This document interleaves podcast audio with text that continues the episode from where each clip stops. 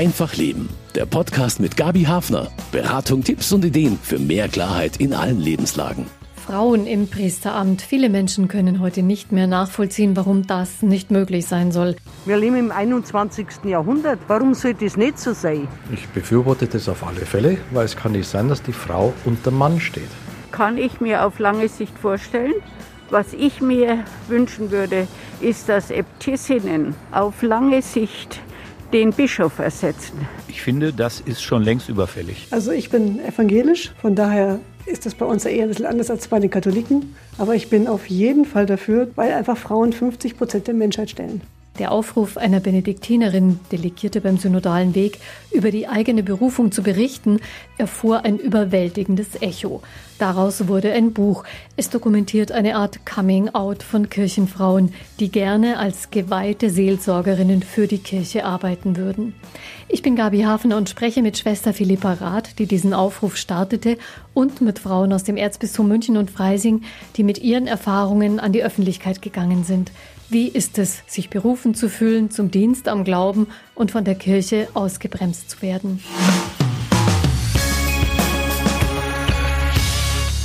Weil Gott es so will, so heißt das Buch, das Schwester Philippa Rath herausgegeben hat und ich begrüße die Benediktinerin bei Einfach Leben. Willkommen. Ja, guten Morgen. Um welchen Willen Gottes geht es denn da? Es geht um Berufung in diesem Buch um Frauen, die sich zu einem priesterlichen oder diakonischen Amt berufen wissen und die irgendwann in ihrem Leben diesen Ruf Gottes auch folgen wollten und die sich sicher sind, dass Gott das in dem Moment von ihnen wollte. Da ich selbst auch im Kloster lebe und irgendwann in meinem Leben eine Berufung gehört habe, kann ich das sehr gut nachvollziehen und deshalb haben wir das Buch so genannt. Manche würden vielleicht entgegnen, Berufungen von Frauen, die braucht es doch nicht oder die gibt es gar nicht. Dem kann ich nur ähm, entgegnen. Genau diese Menschen äh, wissen aber genau, dass Gott es will, dass nur Männer berufen werden. Also insofern ähm, denke ich mir, haben wir das jetzt einfach einmal herumgedreht. Ähm, wir versuchen damit einfach auch zum Nachdenken anzuregen. Denn bisher ist es ja so, dass äh, nicht ist, was nicht sein darf. Also das heißt, es werden Berufungen schlichtweg geleugnet, nicht zur Kenntnis genommen, belächelt, nicht ernst genommen.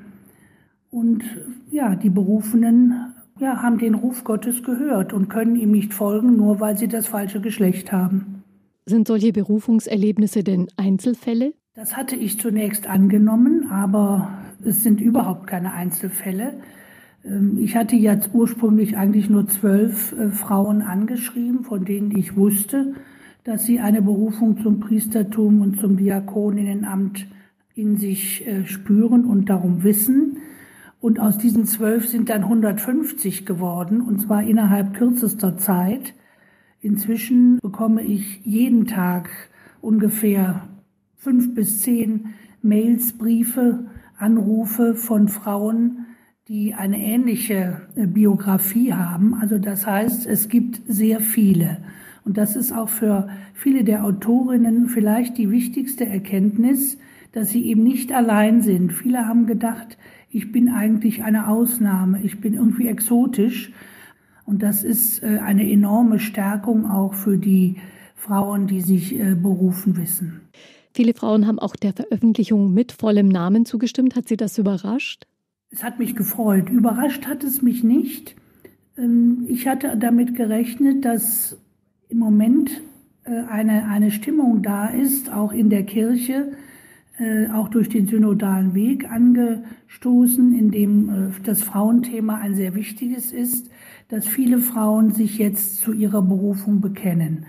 Aber trotzdem müssen wir auch sagen, es ist auch traurig, dass wir 26 Autorinnen haben, die anonym schreiben müssen, wie sie meinen. Ähm, alle diese 26 sind in kirchlichen Diensten. Sie haben Angst, äh, sich dazu zu bekennen, Angst vor Repressalien. Und je mehr sich mit Namen dann äußerten, desto mehr kamen auch hinzu. Was wünschen sich denn die meisten Frauen, so mal knapp zusammengefasst?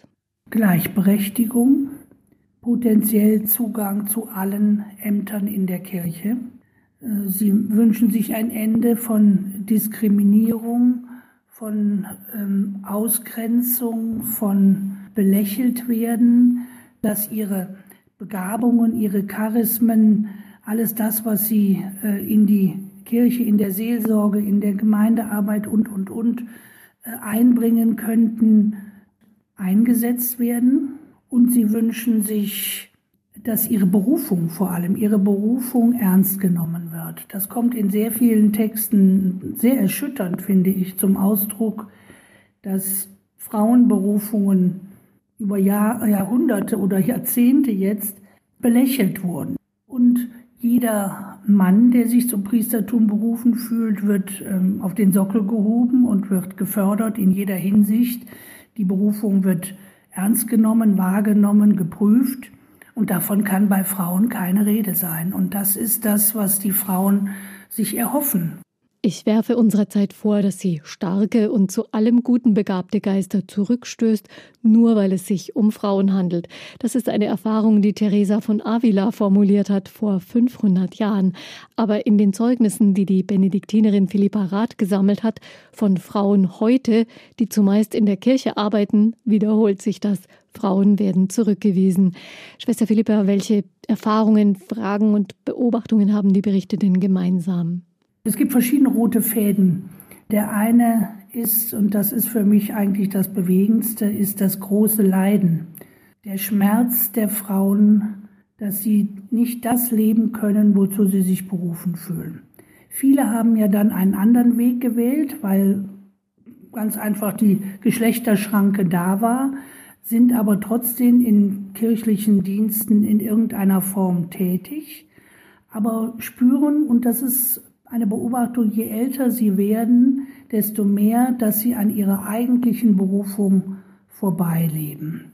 Und das finde ich also ein sehr trauriges Kapitel dieser Geschichten. Wir haben ja vier Generationen von Frauen, ganz junge bis hin zu über 90-Jährigen, die also seit Jahrzehnten in sich diese Berufung spüren und sie nicht leben konnten. Welche Frage brennt noch vielen auf den Nägeln? Die Abhängigkeit ähm, derjenigen, die in kirchlichen Diensten sind, also Gemeindereferentinnen, Pastoralreferentinnen, Bildungsreferentinnen, die Abhängigkeit von den geweihten Vorgesetzten. Also in unserer Kirche ist ja die Leitungsfunktion an das Weiheamt gebunden. Das heißt, die Frauen haben immer einen Chef, oben drüber, meistens ein geweihter Priester, der aber nicht unbedingt die besseren Kompetenzen hat und ähm, der je nachdem eben sehr unterschiedlich äh, es zulässt, dass die Frauen ihre Charismen einbringen. Es gibt Erfahrungen von Frauen, die also in den Gemeinden sich wirklich entfalten können, aber das ist nur deshalb, weil sie Glück haben und einen Priester, einen vorgesetzten Priester haben, der das fördert.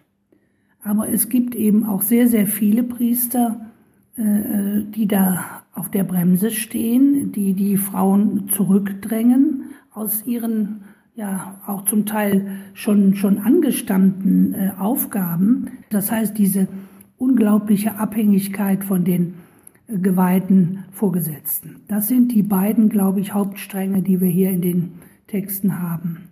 Gibt es Reaktionen aus der Amtskirche? Ähm, also ich habe natürlich, als das Buch erschien, einigen äh, Bischöfen dieses Buch auch geschickt, auch äh, den Mitgliedern des ähm, Forums Frauen in Diensten und Ämtern der Kirche. Es ist interessant, die ähm, Bischöfe haben in der Regel sehr freundlich geantwortet, haben sich aber in keiner Weise inhaltlich äh, festgelegt oder geäußert. Vielleicht äh, müssen Sie es verarbeiten. Zwei Bischöfe haben mir einen längeren Brief geschrieben. Einer hat mir im persönlichen Gespräch gesagt, sein Denken zum Thema Berufung habe sich durch die Lektüre dieser Zeugnisse deutlich verändert. Äh, das war ja auch mein Anliegen, dass äh, das Thema Berufung überhaupt mal mitbedacht wird im Rahmen des synodalen Wegs im Frauenforum aber diese persönliche Ebene hat da meines Erachtens immer gefehlt. Und die haben, diese Lücke haben wir jetzt ja geschlossen. Wenn die Frauen Gleichstellung fordern in der Kirche, dann heißt es oft reflexartig, ihr wollt ja doch nur Macht haben. Was ist Ihr Eindruck? Geht es da um Macht? Äh, interessant ist, dass eben ausgerechnet die Männer diesen Vorwurf äh, in die Welt setzen. Äh, daran zeigt sich natürlich ihr eigenes Denken. Ich ähm, fürchte, dass die, die Weigerung, Frauen zu weihen, eben auch eine Angst vor Machtverlust ist bei den Männern. Aber den Frauen geht es, glaub, nein, da bin ich sicher, geht es nicht darum. Es geht um Teilhabe, um Mitverantwortung, um gemeinsame Leitung, um, um ein Miteinander der Geschlechter in der Kirche. Und da ist es einfach eine Diskriminierung von ähm, Beginn an zu sagen, nur weil äh, eine Frau eine Frau ist, kann sie bestimmte Ämter und Dienste und Funktionen nicht ausüben. Und das empfinden die Frauen zunehmend als ungerecht und deshalb ähm, kämpfen sie für Gleichberechtigung in der Kirche. Was ist denn eine Berufung? Was, was spürt man da? Von welchen Erlebnissen oder Erfahrungen berichten die Frauen? Also ich denke, es ist sehr unterschiedlich, sehr individuell. Berufung ist ein zutiefst persönliches Geschehen, ein dialogisches Geschehen, sage ich mal, zwischen Gott und mir als Person. Es gibt Frauen in diesem Buch, die schon als Kinder, also zu Erstkommunionzeiten, gespürt haben, dass Gott sie zu einem Dienst in der Kirche beruft. Es gibt Frauen, die im Laufe ihres Lebens, die einen Weg gegangen sind, schon, sagen wir mal 30, 40 Jahre, und dann auf einmal im Gehen eines Weges eine ja, zweite Berufung, einen zweiten Ruf gehört haben hin zum priesterlichen Dienst. Es gibt Frauen, die sich sehr lange diesem Ruf entziehen. Dazu gehöre ich übrigens persönlich auch. Ich habe meine Ordensberufung eigentlich schon mit 20 Jahren zum ersten Mal gehört aber habe sie verdrängt, weil sie mir in meine Lebensplanung nicht hineinpasste. Aber das ist so ein Wort, was ich gerne äh, benutze in dem Zusammenhang, wen der Herrgott an der Angel hat, den lässt er nicht mehr los. Und dann kommen immer wieder Ereignisse, Begegnungen, die daran erinnern, dass ähm, Gott etwas anderes von mir möchte, als ich derzeit lebe. So war es bei mir. Und dann habe ich mich dann mit 33 Jahren entschlossen, äh, diesen Weg äh, ins Kloster, in den Ordensgemeinschaft zu gehen. Und so ist es bei den Frauen auch. Es, es sind eigentlich zwei Schritte. Das eine ist dieser subjektive Ruf, den ich höre, den ich als Einzelperson höre, aber natürlich muss das auch geprüft werden. Also zunächst mal durch den geistlichen, durch eine geistliche Begleitung, und dann kommt aber noch der Schritt, wo die Kirche, wirklich die Kirche als das Volk Gottes und auch die Amtskirche eine Berufung zu prüfen hat. Welche Reaktionen bekommen Sie da? Wird das überhaupt ernst genommen? Ja, die Prüfung der Berufung durch die Kirche, durch das Volk Gottes, auch durch die Amtsträger. Und genau diese Prüfung findet bei Frauen nicht statt, wird überhaupt nicht zugelassen, weil nicht ist, was nicht sein darf. Also Frauen dürfen nicht zum Priesteramt geweiht werden. Also, äh, so ist die Logik, wird auch eine Berufung erst gar nicht geprüft. Und das ist, finde ich, der eigentliche Skandal, dass also da Berufungen, die Gott ja schenkt, die Gott der Kirche schenkt, links liegen gelassen, nicht ernst genommen und nicht geprüft werden. Könnte man sich das so vorstellen, wie wenn man quasi ein Körperteil amputiert? Kann man, kann man so sagen. Also ich, das ist eine Lebenswunde, die sich auch nicht schließt, ja, die immer wieder aufbricht. Das kommt in verschiedenen Zeugnissen zum Beispiel vor, dass ähm, die Frauen, wenn sie eine Priesterweihe miterlebt haben oder wenn sie in einer äh, Messe in der anglikanischen Kirche und dort stand eine Priesterin am Altar, und hat dort ganz normal die Messe gefeiert und äh, gepredigt. Und der ist es wie ein Schwert durchs Herz gegangen, dass sie das in unserer Kirche nicht kann. Und solche Geschichten finden sich zuhauf in den, in den ähm, Berufungszeugnissen. Und das ist ja, das ist eine amputierte, ein amputiertes Leben. Sie empfinden das so, die Frauen. Und ich empfinde es so, dass wir, dass unsere Kirche sich selbst amputiert, indem sie die Frauen äh, nicht äh, zu den Ämtern zulässt. Berufen, aber ausgebremst. Wie leben Frauen damit, dass sie im Dienst am Glauben und an den Menschen an Grenzen stoßen aufgrund ihres Geschlechts? Anneliese Kunz-Dahnhauser berichtet darüber in dem Buch von Schwester Philippa Rath und im Gespräch. Frau Kunz-Dahnhauser, wie war dann die Erfahrung, als Sie das Buch in Händen gehalten haben und dann auch lesen konnten, was die anderen Frauen so berichtet haben? Also das war eine enorme Erfahrung zu lesen, wie unterschiedlich Frauen ihren Weg in der Kirche beschreiben, erfahren haben, aber auch diesen Punkt der Berufung des Rufs, das war für mich sehr, sehr berührend, aber auch bestärkend, dass es vielen Frauen ähnlich ging und dass es jetzt öffentlich gemacht wurde. Und das ist ja nur ein kleiner Teil, das ist Spitze vom Eisberg mehr oder weniger. Also man könnte fast sagen, ein, ein Coming-out der Kirchenfrauen. Ein Teil des Coming-outs in puncto Berufung. Warum haben Sie sich denn damals für einen Beruf in der Kirche entschieden, obwohl Ihnen klar war, Weihe, die gibt's nicht für eine Frau? Das waren einfach gute Erfahrungen, schon in der Familie, in der Jugendarbeit. Das war alles so vom Konzil her auch aufgeladen. Ich hatte damals auch die Möglichkeit zu gestalten, zu predigen, Gebete zu formulieren, Warten nach Tessé, Begegnungen mit der Spiritualität.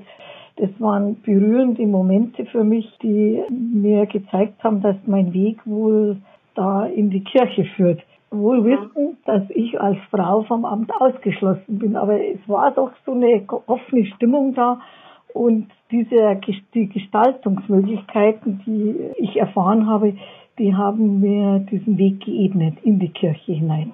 Und da schob ich das andere einfach so ein Stück weit auch weg.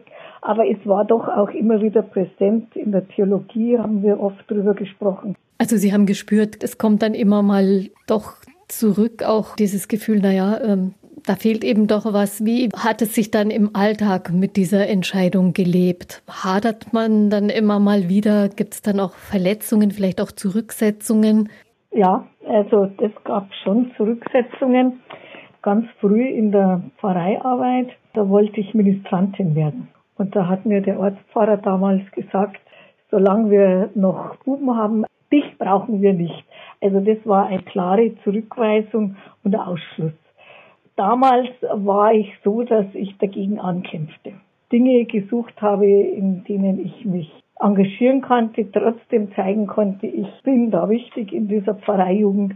Das Hadern kam eigentlich dann erst später, als ich gemerkt habe, ja, in der Theologie vom Kirchenrecht her und Dogmatik, äh, da gibt's doch diese festen Grundsätze. Und da war schon im Studium die Frage, bin ich da in der richtigen Kirche oder sollte ich eher in eine evangelisch-lutherische Kirche gehen? Also Sie haben dann trotzdem Theologie studiert. Sie sind weitergegangen in diese Richtung, trotz allem. Ich bin Pastoralreferentin geworden in der Diözese München und war dann eben auch im Verein tätig. Und da habe ich dann doch deutlich gemerkt, also war ich am Anfang äh, für die Jugendarbeit jeweils zuständig.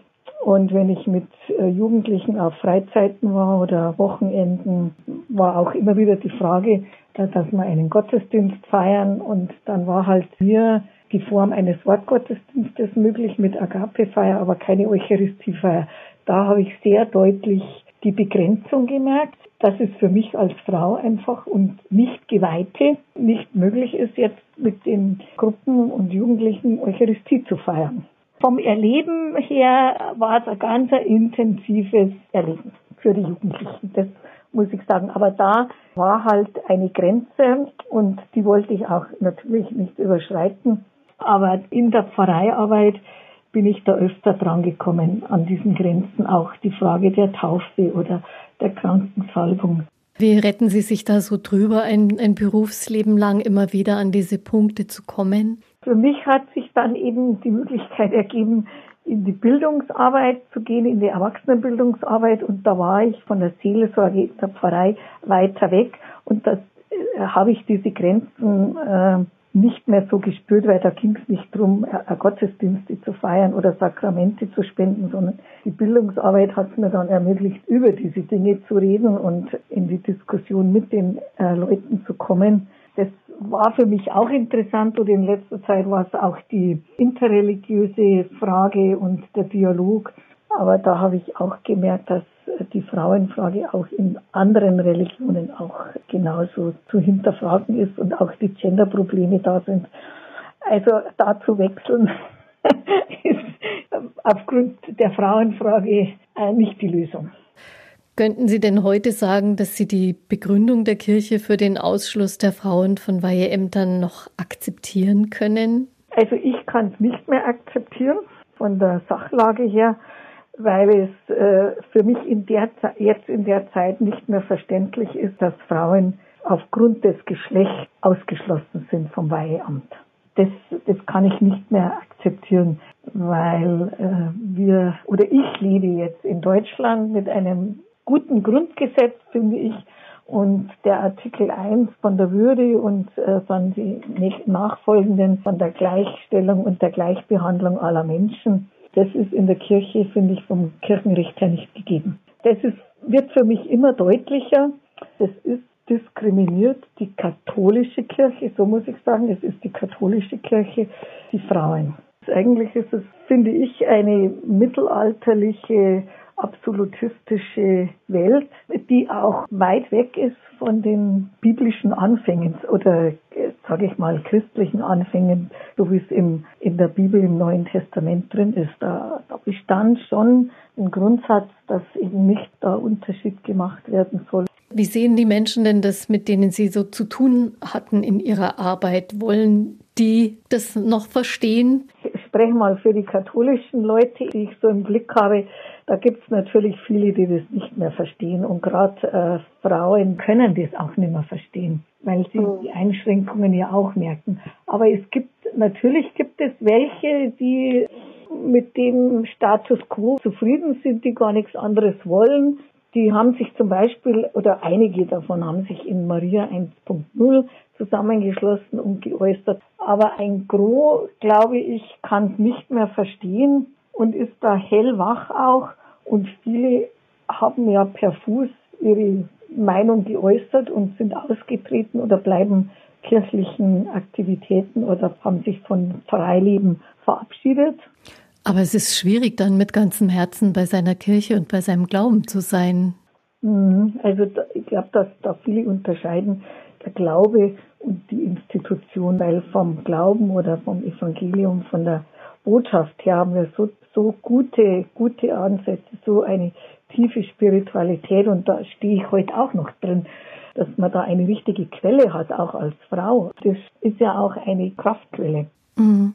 Also die Spiritualität macht es einem nicht kaputt, dieses immer wieder an die Grenze stoßen. Vielleicht fördert sogar die eigene Spiritualität, weil man für sich den eigenen Platz wirklich suchen muss in, in der Kirche? Ja, bei mir muss ich sagen, hat es wirklich so eine Frauenspiritualität gefördert, dass ich mit an, dass ich da anders, einen anderen Anspruch an Gottesdienst habe, äh, andere Gebete formuliere, Segensgebete auch in weiblicher Sprache oder andere Bilder verwende. Was könnte denn die Institution Kirche jetzt tun als nächsten Schritt? Erste wäre jetzt eigentlich beim synodalen Weg, dass wirklich gewürdigt wird und gesehen wird. Es, es müsste aber auch noch Eröffnung passieren, finde ich, dass Frauen in Entscheidungsgremien reinkommen, dass sie wirklich mitentscheiden können, weil wenn Frauen nicht mitentscheiden können, dann sehe ich ja kaum eine Möglichkeit, dass sich was ändert. Zum Beispiel gibt es in München eine Frauenkommission, die beratende Funktion für den Kardinal, also für den Bischof hat. Aber der Vorsitz dieser Frauenkommission äh, ist noch immer ein Mann aus dem Ordinariat. Warum kann es nicht eine Frau aus der Runde dieser Frauenkommission sein? Da will man den Frauen nicht die Kompetenz zugestehen, dass sie diese Frauenkommission selber leiten und dann auf Augenhöhe mit dem Bischof beraten können. Das ist sowieso nur ein Beratungsgremium. Da geht es um keine Entscheidungen. Und da braucht es eine Öffnung in verschiedener Richtung. Also ich sehe schon auch die Schritte, die passiert sind. Ich stehe ja am Ende meiner Berufszeit, aber es müsste gewaltig weitergehen. Also kleinere Schritte, auch wichtige Schritte sind immer wieder passiert, aber jetzt fehlen noch die entscheidenden Schritte. Ich danke Ihnen ganz herzlich für das Gespräch, Frau Kunz-Danhauser, für Ihre Offenheit. Sie bleiben optimistisch. Ja, ich bleibe optimistisch und hoffe, dass, also ich hoffe schon, dass es weitergeht. Erfahrungen aus der Praxis einer anderen Seelsorgerin. Sie arbeitet seit über 25 Jahren als Pastoralreferentin in verschiedenen Feldern in der Erzdiözese München und Freising. Sie sind doch unsere Pfarrerin. Das hört die Diplomtheologin und Pastoralreferentin Adelheid Lapi öfter von den Bewohnerinnen der Pflegeheime zum Beispiel, in denen sie tätig ist.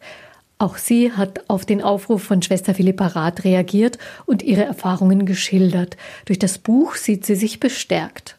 Also zum einen der unglaubliche Eindruck, mit wie viel Charisma ganz viele Frauen ausgestattet sind, mit wie viel Herzblut und Leidenschaft sie sich für diese befreiende Botschaft Jesu einsetzen und für die Menschen. Und nochmal eigentlich die Bestätigung, wie gut sie berufen sind, wie sehr sie ihrem Weg einfach gefolgt sind, äh, auch wenn es durchaus viele Schwierigkeiten für sie gab. Sie haben sich nicht abbringen lassen, dieser Botschaft zu folgen und sie umzusetzen.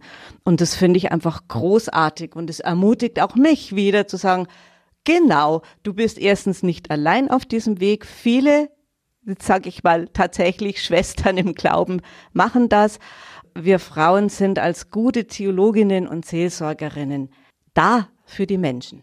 Adelheid Lappi weiß aus ihrer Arbeit, wie sehr die Menschen sie als weibliche Seelsorgerin schätzen. Dass sie keine Sakramente spenden darf, ist ein harter Einschnitt für sie und auch für die Gläubigen. Wenn ich als Frau, als Seelsorgerin zu kranken und sterbenden Menschen gerufen werde, dann ist das oft ein langer Weg, nicht erst im letzten Moment, sondern ich begleite diese Frauen und Männer schon über einen langen Zeitraum. Und es kommt die Phase, wo die Kräfte nachlassen. Und es kommt der Wunsch, ein Krankensakrament zu erhalten, die Krankensalbung oder ein Ritual am Ende des Lebens zu erhalten. Und dann muss ich Ihnen leider erklären, dass ich sage, es gibt jetzt zwei Möglichkeiten. Entweder ich gebe Ihnen einen Segen in einer besonderen Form, den ich ja auch geben darf als äh, Seelsorgerin und Pastoralreferentin. Wenn Sie aber das Krankensakrament wollen, dann muss ich jetzt einen Priester für Sie holen. Und oftmals äh, ist es jemand, der keinerlei Kontakt zu dieser Person hatte. Und das tut mir persönlich in der Seele weh. Und ich halte das für unverantwortlich, dem sterbenden oder kranken Menschen gegenüber und auch den Seelsorgerinnen, Seelsorgern gegenüber, die in einer großen Zuverlässigkeit, Zugewandtheit diesen Menschen bis hier begleitet haben. Und warum das nicht gehen soll, das versteht auch keiner mehr. Und ehrlich gesagt sagen mir dann auch die Leute, bitte machen Sie das. Ich möchte keinen anderen. Und dann mache ich das. Ähnlich geht es ihr bei Anfragen zu taufen oder wenn junge Menschen, die sie lange begleitet hat, von ihr getraut werden wollen. Manche Menschen verzichten dann lieber auf das Sakrament als auf die ihnen vertraute Seelsorgerin. Kann das für die Kirche der Weg in die Zukunft sein?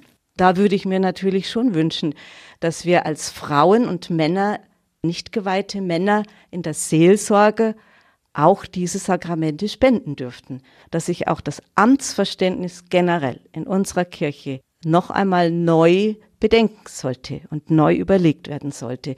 Und es geht nicht nur um die Frauen in der Seelsorge, es geht auch um die nicht geweihten Männer, die Pastoralreferenten, Gemeindereferenten.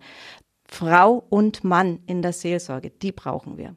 Berufen, aber nicht gehört. Viele der Frauen, die eine Berufung zur Seelsorge erfahren haben, sind hauptberuflich in der Kirche tätig, so wie es ihnen eben möglich ist. In den Pfarrverbänden arbeiten sie als Gemeindereferentinnen oder Pastoralreferentinnen im Team mit Diakonen und Priestern. Viele Aufgaben teilen die sich, aber nicht alle dürfen alles. Daniela Pöschl ist als Diözesanreferentin im Erzbistum München und Freising zuständig für den Einsatz von Gemeindereferentinnen. Frau Pöschel, welche Aufgaben dürfen Frauen denn nicht wahrnehmen, egal welche Ausbildung sie haben? Eigentlich ja, sind wir ganz nah an der Seelsorge dran als äh, Frauen in als Gemeindereferentinnen, als Pastoralreferentinnen in den Gemeinden, auch in den Krankenhäusern, in Altenheimen, in den Schulen, an Jugendstellen. Und trotzdem gibt es eben solche Grenzlinien. Wenn ich jetzt also ein Kind begleitet habe über die Erstkommunion hinaus und äh, in der Jugendarbeit, das Kind vertraut sich mir an, ich bekomme mit, wie es zu Hause läuft, bereits auch zur Firmung vor und es kommt dann später mal mit 22 sagt, Daniela, jetzt möchte ich heiraten, kannst du uns trauen? Dann kann ich nur sagen, ich kann mit euch den Gottesdienst vorbereiten, aber trauen kann ich dich nicht. Und vielleicht kommt diese junge Frau später wieder und sagt, wir haben ein Kind bekommen, kannst du es taufen? Dann muss ich leider sagen, nein, auch das kann ich nicht. Ich darf nicht taufen. Die Oma ist krank, liegt im Sterben. Ich kann sie begleiten. Ich kann ihr Mut zusprechen. Aber wenn sie sagt, können Sie mir die Krankensalbung spenden, auch das muss ich leider ablehnen. Das ist mir verwehrt. Da kommt dann wahrscheinlich schon die Frage, das, das verstehe ich nicht. Warum? Du begleitest mich jetzt schon so lange oder Sie haben mich jetzt so gut betreut. Warum jetzt das nicht? Verstehe ich nicht. Dann muss ich mal auch antworten, ich verstehe es auch nicht, aber ich habe es ein Stück weit akzeptiert, als ich diesen Beruf angenommen habe, weil mir wichtig war, bei den Menschen zu sein. Aber natürlich weiß ich, dass viele Frauen daran leiden, dass genau diese Grenze ist, die die Weihe dann ausmacht, ja, und äh, durch diesen Akt der Weihe können dann Priester, Diakone ganz nah nochmal an den Menschen dran sein, indem sie trauen, indem sie taufen, indem sie die Krankensalbung spenden und Eucharistie feiern. Und wie ist das nochmal begründet bis heute, dass Frauen diese Weihe nicht empfangen können? Die Kirche begründet es in einer langen Tradition natürlich, ja, beruft sich darauf, dass äh, Jesus ein Mann war dass der Priester sozusagen vor allem bei der Eucharistie ja dann in Persona Jesu vorne steht und äh, eben das Brot bricht und auch den Wein austeilt. Das ist so die theologische äh, Linie, Begründung, die äh, man natürlich auch gut hinterfragen kann. Ja, also Gott ist Mensch geworden. Gott ist nicht Mann geworden, sondern Gott wollte Mensch sein und Mensch sein, es sind Frauen und Männer. Das könnte man heute auch im Zug der Gender-Diskussion wahrscheinlich noch gut hinterfragen. Es wird sicher auch oft auf den Kreis der zwölf Apostel berufen, die ja auch männlich beschrieben sind in der Bibel. Richtig, die zwölf Apostel, wobei wir gesichert wissen aus der Bibel, dass auch Frauen Jesus äh, gefolgt sind und die ersten waren, die auch die Auferstehung erkannt haben sozusagen. Auch der Apostel Paulus, der ja sehr viele Frauen auch äh, berufen hat und beauftragt hat, zu handeln im Namen Jesu. Unterscheidet sich denn eigentlich die Ausbildung, die Vorbereitung auf diese seelsorgerischen Aufgaben überhaupt grundsätzlich zwischen Männern und Frauen oder ist da wirklich erst bei dem Punkt der Weihe der große Unterschied? Also wir sprechen ja von verschiedenen Studiengängen. Äh, Pastoralreferentinnen und Referenten äh, studieren ja Magister Theologie, genauso wie dann die angehenden Priester, Amtskandidaten. Also das heißt, die haben wirklich genau dasselbe Studium und äh, dann auch die Berufseinführung in unserer Diözese, die sich in weiten Teilen ähnelt. Das ist der berühmte Pastoralkurs. So der berühmte das. Pastoralkurs, die Berufseinführung, genau die dann übrigens auch gleich läuft mit den Diakonen und Gemeindereferenten, die aber ja Religionspädagogik studiert haben. Und der Unterschied ist tatsächlich dann die Weihe. Also da trennen sich die Wege. Merken Sie denn in Gesprächen, dass viele Frauen gern alle Aufgaben der Seelsorge erfüllen wollen und dass sie das schon sehr ausbremst und auch verletzt, sie schmerzt, dass sie das nicht können? Ja, vor einem Jahr, bevor wir dann in den Lockdown gegangen sind, stand schon auf meinem Whiteboard drauf, dass wir mal einen Tag brauchen für die Frauen, wo wir über deren Schmerz ins Gespräch kommen und äh, den vielleicht sogar auch verschriftlichen, diese verschiedenen Geschichten und unserem Erzbischof übergeben. Also eigentlich hätten wir auch schon so ein Buch schreiben können in unserem Erzbistum. Und in sehr vielen Gesprächen, Personalgesprächen, die ich führe, höre ich von diesem Schmerz, fühle ich diesen Schmerz. Ich kenne ihn auch selbst. Jetzt gibt's diese Erfahrungssammlung, die Schwester Philippa Rath angestoßen hat. Wird das was verändern ich hoffe es sehr, wenn nicht jetzt, wann dann? Ich glaube, wir müssen dranbleiben als Frauen. Wir müssen ins Gespräch gehen und wir dürfen uns, glaube ich, wirklich offenbaren und sagen, ja, ich leide. Ich liebe meine Kirche. Ich liebe den Glauben. Ich möchte aus ganzem Herzen in der Seelsorge sein, ganz nah bei den Menschen von Christus erzählen und den auch spürbar machen. Aber ich möchte es ganz. Und ich hoffe sehr, dass die Kirche lernt, aus dem Vollen zu schöpfen. Ich glaube, dass sie jetzt nur von einer Seite nimmt und nicht aus allen Seiten, die möglich wäre. Den Dienst in der Kirche ganz ausfüllen dürfen, das wünschen sich viele Frauen in der Seelsorge. Schwester Philippa, was berichten die Frauen denn in ihren Zeugnissen? Wozu genau fehlt ihnen der Zugang? Wo ist die Grenze? Das ist natürlich auch individuell verschieden, aber also ich denke, die Haupt, ähm, das Hauptleiden ist die fehlende Möglichkeit, die Sakramente zu spenden.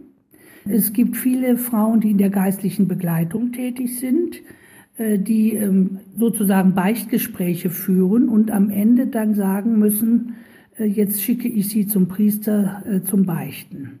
Dann gibt es viele Frauen, die gerne natürlich auch die Eucharistie also die, die heilige Messe feiern, predigen, das ist auch ein ganz wichtiger Punkt.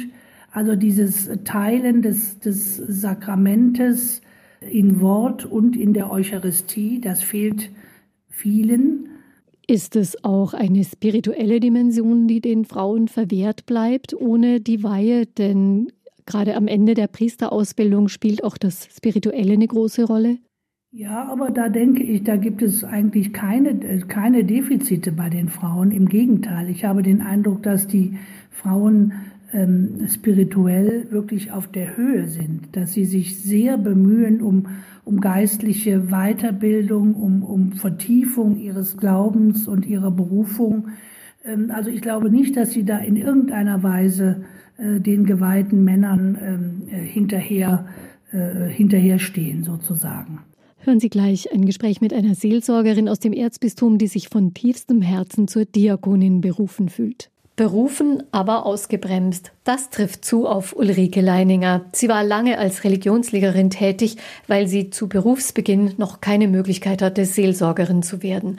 Spät konnte sie dann den fehlenden Ausbildungsschritt zur Gemeindereferentin noch gehen. Wie fühlt sich das denn an, wenn man sich als Frau zu einem kirchlichen Dienst berufen fühlt? Ist es nicht so ein bisschen wie was Verbotenes zu denken zunächst mal? Man weiß ja zugleich, das geht nicht. Ja, aber ich wollte immer kämpfen für das, damit ich was darf. Und richtig bewusst ist es erst geworden, als ich dann die Ausbildung, also den Gesamtkurs Theologie äh, gemacht habe und das, die anderen eben Diakone wurden. Irgendwo war ich mir klar, ich bin genauso Diakonin wie meine Kollegen. Aber ich darf es nicht tun. Sie schreiben ja ganz klar in Ihrem Statement für das Buch, ich bin Diakonin. Aber das geht ja gar nicht, Diakonin sein. Wie, wie gehen Sie um mit diesem Widerspruch? Ich habe dann irgendwann gedacht, wenn es die Kirche denn nicht haben will, dann lebe ich es für mich alleine. Denn die Berufung ist ja nicht von der Kirche, sondern die ist von Gott. Und ich werde es schon irgendwie schaffen alleine. Aber ich habe gemerkt, es geht nicht wirklich gut. Wenn man praktisch nicht die Beauftragung von der Kirche hat. Und habe da wirklich meine Kurskollegen beneidet, die sich gegenseitig hatten und für die der Auftrag klar war, vor den anderen auch, die Rolle klar war. Selber muss man sich eigentlich nur als Frau rechtfertigen. Ich durfte damals nicht mal in die Seelsorge, was ich, damals ging es halt bloß über die Schule und habe gedacht, ja, dann lebe ich halt dort. Da bin ich halt dort Diakonin. Aber immer mit der Sehnsucht, ich möchte doch gerne in die Seelsorge so gehen. Warum dürfen die Männer und Diakone werden und ich darf weder in die Seelsorge noch Diakonin werden? Also das war richtig schwierig. Das tut dann wahrscheinlich weh. Kann man sich daran auch aufarbeiten, an diesem Schmerz, der doch da ist, an dieser Zurücksetzung eigentlich, an dieser Diskriminierung? Ja, man kann sich aufhalten. Die Verbitterung, gegen die kämpfe ich ständig an und manchmal ist sie stärker. Und ich kenne auch die Situation, weil, man, weil ich dann einfach so viel gearbeitet habe, also ehrenamtlich, beruflich und beruflich immer noch mehr, dass man gesundheitlich an die Grenzen kommt. Und zwar öfter. Denn irgendwas brennt halt doch in einem und man möchte verwirklichen. Woher nehmen Sie trotzdem die Kraft, im Dienst der Kirche zu arbeiten, trotz dieser Begrenzung, dieses immer wieder eigentlich Beschnittenseins? Das habe ich mich auch schon oft gefragt. Und jetzt mal, wenn wieder eine massive Verletzung oder Ausgrenzung da war, es war immer wieder die Frage und ich habe nicht wirklich eine Antwort drauf, außer dass etwas so stark brennt, dass ich gar nicht anders kann. Und das merke ich, dieses Lutherwort, hier stehe ich und kann nicht äh, anders, das kommt mir sehr nahe. Ja. Wie werden Sie denn als Seelsorgerin wahrgenommen in der Gemeinde? Ich glaube, das ist auch eine Bestärkung. Das gehört dazu, dass man doch die Kraft auch wieder kriegt. Es war von Anfang an, also auch wie ich noch Religionslehrerin war, es war so eine Begeisterung, dass das angesprochen hat wo auch die Menschen gesagt haben, ja, so soll es sein, so ist Kirche lebendig. Und jetzt auch in meiner Pfarrei, wo ich jetzt endlich seit zweieinhalb Jahren als Gemeindereferentin arbeiten darf, das ist mir jetzt, gestern war das Trauergespräch, da hat die Verstorbene bereits, die war im September bei einer anderen Beerdigung in der Verwandtschaft gesagt, die Frau muss mich auch beerdigen. Aber das gibt schon dann irgendwo die Kraft, dass man am richtigen Fleck ist. Was wäre Ihre Zukunftshoffnung, Frau Leininger? Das ist jetzt auch was sehr Persönliches. Ich wünschte mir Menschen, also Frauen, die da auch einen gemeinsamen Weg gehen. Und zwar auch einen geistlichen Weg zusammen. Eine kleine Gemeinschaft, Diakoninnen Christi, die das eben auch im gemeinsamen Gebet und im Horchen aufs Evangelium und im Austausch ihres Glaubens leben können, mitten in der Welt lebt. Das wäre so mein Wunsch. Und wenn dann das Amt geöffnet wird, dass wir sagen, okay, wir sind da, wir stellen uns zur Verfügung. Zur Diakonin berufen fühlt sich die Kirchenfrau, die wir zuletzt gehört haben. Auch sie hat mit einem Erfahrungsbericht zum Buch von Schwester Philippa Rath beigetragen. Schwester Philippa, über eine mögliche Weihe von Frauen zu Diakoninnen wurde in der Kirche ja tatsächlich schon diskutiert. Kann das ein nächster Schritt sein oder welche Visionen verfolgen Sie? Also das sehen viele als ersten Schritt an. Das ist richtig, die Diakoninnenweihe ist spätestens seit dem Zweiten Vatikanischen Konzil äh, immer wieder Thema gewesen, auch auf der Würzburger Synode. Es gibt auch in unserem Buch eine ganze Reihe Autorinnen, die eben nicht Priesterin, sondern Diakonin werden möchten, weil sie eben dieses diakonische Element für sich persönlich, das ihr Weg ist und sie also da ihre Charismen entdecken und gefunden haben. Es gibt aber auch eine große Gruppe von Frauen, die ganz offen schreiben, dass sie im heutigen System Kirche, wie sie es nennen, äh, weder Priesterin noch Diakonin werden möchten, sondern sie ein, eine Art Erneuerung der Kirche anstreben, in dem Sinne, dass die Kirche grundsätzlich diakonisch sein sollte und dass ähm, die Ämter, die Ämter neu, neu bedacht werden müssen, also jenseits von Hierarchien, weg von der hierarchischen Kirche hin zur diakonischen Kirche. Das heißt, dass alle, die im, im priesterlichen und äh, Dienst sind, sich also den Menschen direkt zuwenden und ähm, ja, auf Augenhöhe mit den Menschen sind und eben nicht äh, auf irgendwelchen Sockeln oder Podesten thronen und dann von oben herab ähm, äh, die Kirche leiten oder, oder auch Macht ausüben. Es muss ein Miteinander sein, ein helfendes, wegbegleitendes Miteinander. Also eine andere Form von Kirche, ein anderes Amtsverständnis. Ist das eine Hoffnung, eine Forderung, die von den Frauen formuliert wird? Ein anderes Amtsverständnis, genau. Was ja auch Thema beim synodalen Weg ist, es gibt ja also ein, ein Forum äh, priesterliche Existenz, wo auch das, äh, das Amtsverständnis des Priesters angefragt wird, auch das Forum Macht und Gewaltenteilung, da geht es auch um diese Fragen. Und das ist der, der Traum vieler unserer Autorinnen, ist eben eine andere Art von Kirche. Und da muss dann von, von Grund auf neu nachgedacht werden über die Ämter. Ein Erneuerungsprozess, der da in Gang kommen könnte. Schwächt das eigentlich auch die Kirche, ihr Fundament in der Gesellschaft, wenn Frauen, die sich berufen fühlen, sich immer Umwege suchen müssen, das zu leben? Ich bin überzeugt, dass die Kirche oder unsere Kirche, ich bin auch Kirche, wir sind alle Kirche, dass wir uns selbst ungeheuer schaden, indem wir die Frauen eben nicht zu den Ämtern zulassen, ich glaube, wir haben eben den Begriff schon gehabt, es ist eine amputierte Kirche. Wenn wir nur die Hälfte der, Christ, äh, der, der Katholiken zulassen zu den, zu den Ämtern. Und ja, es ist eine, eine Verschwendung von, von Ressourcen, von Charismen. Und gerade in der heutigen Zeit, äh, wo wir also so einen eklatanten Mangel an Menschen haben, die sich in und für die Kirche noch engagieren wollen überhaupt, ist es noch mal schlimmer. Obwohl die Frauen natürlich keine Lückenbüßer sein sollten. Wie sehen Sie denn die Perspektive? Haben die Männer den Mut, die katholische Kirche vom Skandal der Frauendiskriminierung zu befreien, wie eine Frau im Buch das formuliert hat? Ich bin überzeugt, dass die Kirche auch einen neuen Aufschwung nehmen könnte, auch im öffentlichen Bewusstsein in der Gesellschaft, wenn diese Gleichberechtigung endlich umgesetzt würde. Und ich bin auch der Meinung, dass Kirche da weltweit vorangehen könnte. Es gibt in so viele Länder, in denen Frauen noch deutlich mehr diskriminiert und verfolgt und, und, und äh, unterbewertet sind, äh, in ihrer Würde beraubt, äh, als, als, als wir das uns überhaupt vorstellen können.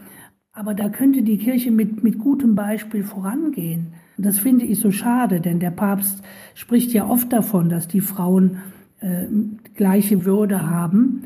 Aber er müsste halt, oder die Kirche müsste halt mit gutem Beispiel vorangehen und intern äh, zunächst mal diese Gleichberechtigung herstellen, um dann auch überzeugend äh, nach außen hin in die Gesellschaften sprechen zu können. Also eine klare Hoffnung auf Veränderung. Also die Hoffnung habe ich immer. Und ich hoffe wirklich, dass wir einen Schritt weiterkommen, auch im synodalen Weg. Natürlich ist das Frauenthema ein sehr sensibles. Es ist auch umstritten. Das dürfen wir auch nicht unter den Teppich kehren. Es gibt eine kleine Minderheit, die also an den bestehenden Verhältnissen nichts ändern möchte.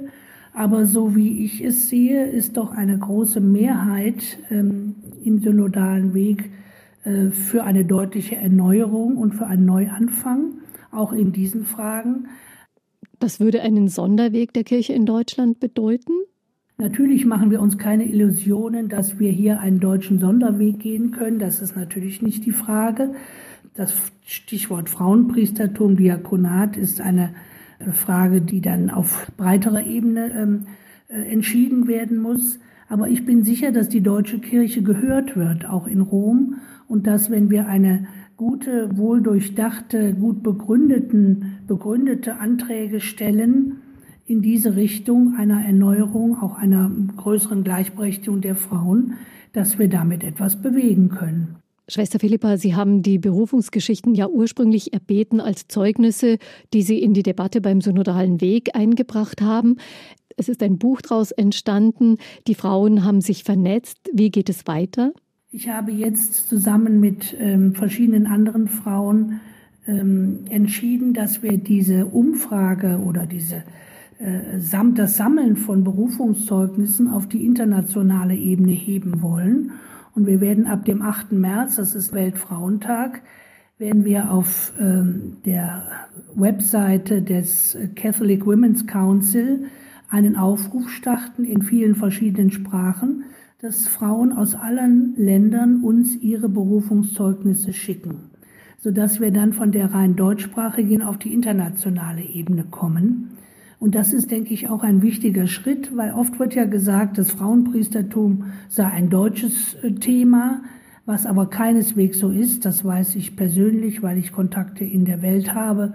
Und das möchten wir jetzt auch unter Beweis stellen, dass also in allen Ländern und vielen Ländern der Welt ähnliche Bestrebungen da sind, wie sie in unserem Buch zum Ausdruck kommen. Das zieht also Kreise und geht seinen Weg. Ja, denke ich auch. Vielen Dank, Schwester Philippa, für diese Einblicke in die Erfahrungsberichte, die Sie gesammelt haben. Dankeschön, alles Gute. Ja, gerne. Ich danke Ihnen für Ihr Interesse. Und das Buch mit den Erfahrungsberichten heißt Weil Gott es so will, herausgegeben von Schwester Philippa Rath, erschienen im Herder Verlag. Sie finden einen Link zum Buch auf der Webseite zur Sendung unter mk-online.de-leben. Danke für Ihr Interesse. Machen Sie es gut. Einfach leben Ein Podcast vom katholischen Medienhaus St. Michaelsbund, produziert vom Münchner Kirchenradio.